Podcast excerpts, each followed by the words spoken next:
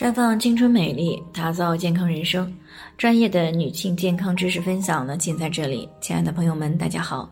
首先还是分享一下我们的联络方式，大家可以在我们最常用的聊天软件当中呢，搜索 PK 四零零零六零六五六八，关注以后呢，回复自测，进行健康自测，可以更有针对性的了解自己的健康状况。接下来呢，开始我们今天的话题。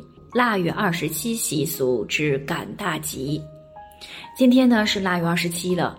民间呢素有腊月二十七宰鸡赶大集的风俗。那中国人呢是几千年来呀，总是把过年呢当成一个大事件。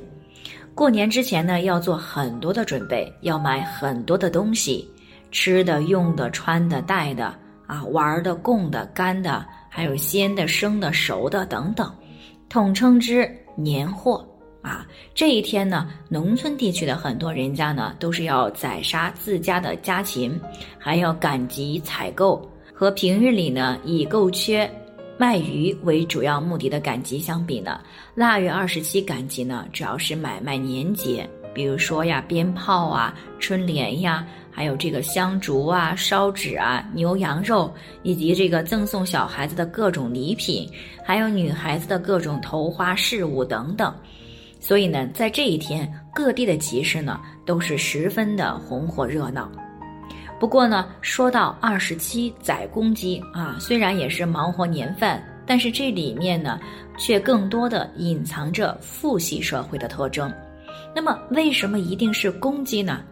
因为呢，在以男子为主导的父系社会呢，人们的潜意识里已经认同了男子为大的观点，他认为呢，雄性就是第一，就是好的。而过年这么隆重的节日呢，自然呢也就要宰一只公鸡了，而且呢，公鸡本身就很漂亮啊，雄赳赳的，显得特别气派。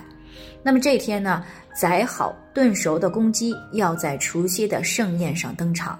而且呢，是整只鸡盘在一个碟子里摆放在桌子的中间，而且呢，在宴会上是不能够把它拆解成为一碗鸡块的。那为此呢，还给它取了一个好名头，叫做大吉大利。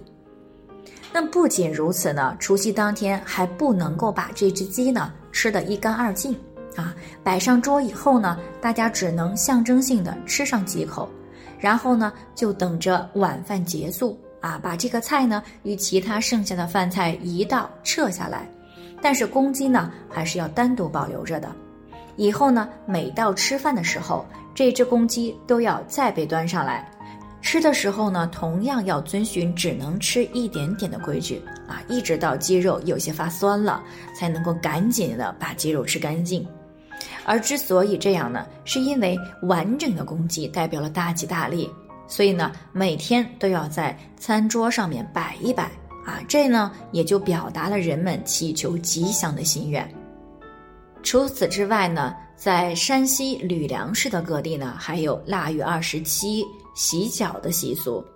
那么在这一天晚上呢，啊，这个婆姨呢都是用开水洗脚，不懂事的女孩子。大人们呢，也要帮他啊，把脚给洗干净啊，不留一点污秽。